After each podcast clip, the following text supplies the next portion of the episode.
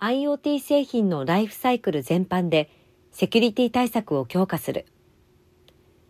あらゆるものがネットにつながる IoT 時代の幕が開けました。IoT 製品を取り扱う企業は製造物責任を果たすためにセキュリティ対策においても説明責任が求められます。サイバー攻撃が増えこそすれやむことのない中、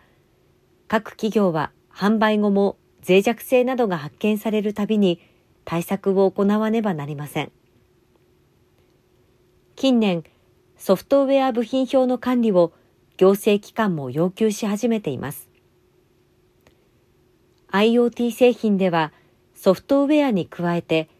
ハードウェアなどのセキュリティ対策の機体化や脆弱性を監視する必要があり、当社では製品ライフサイクル全体を通したセキュリティ対策を部品表として管理することを提唱しています。それらは IoT 製品を製造する企業のみならず、製品に付加価値をつけて提供する企業にも求められる一方、通年管理するには作業が煩雑な上、見逃してしまう恐れ、さらには専門知識が要求されるといった課題があります。DTCY は今月15日、スマート家電を含む IoT 製品のライフサイクルにわたって、セキュリティ対策の機体化や脆弱性の監視を自動化し、対策を支援するサービスを開発したことを発表しました。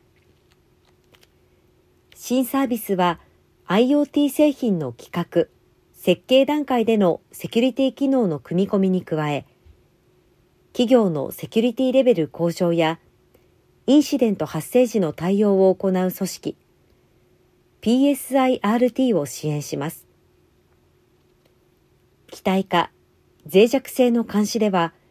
クライアント企業の IoT 製品の S ボム、並びにセキュアボムを登録。日々更新される脆弱性情報の該当を自動検知し、アラートを通知。関連部門が連携して対処するための機能を提供します。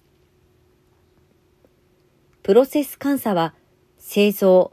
運用、保守においてセキュリティ対策がガイドライン通りに実施されることを定期的に確認した結果を記録し、ダッシュボードで可視化するとのことです。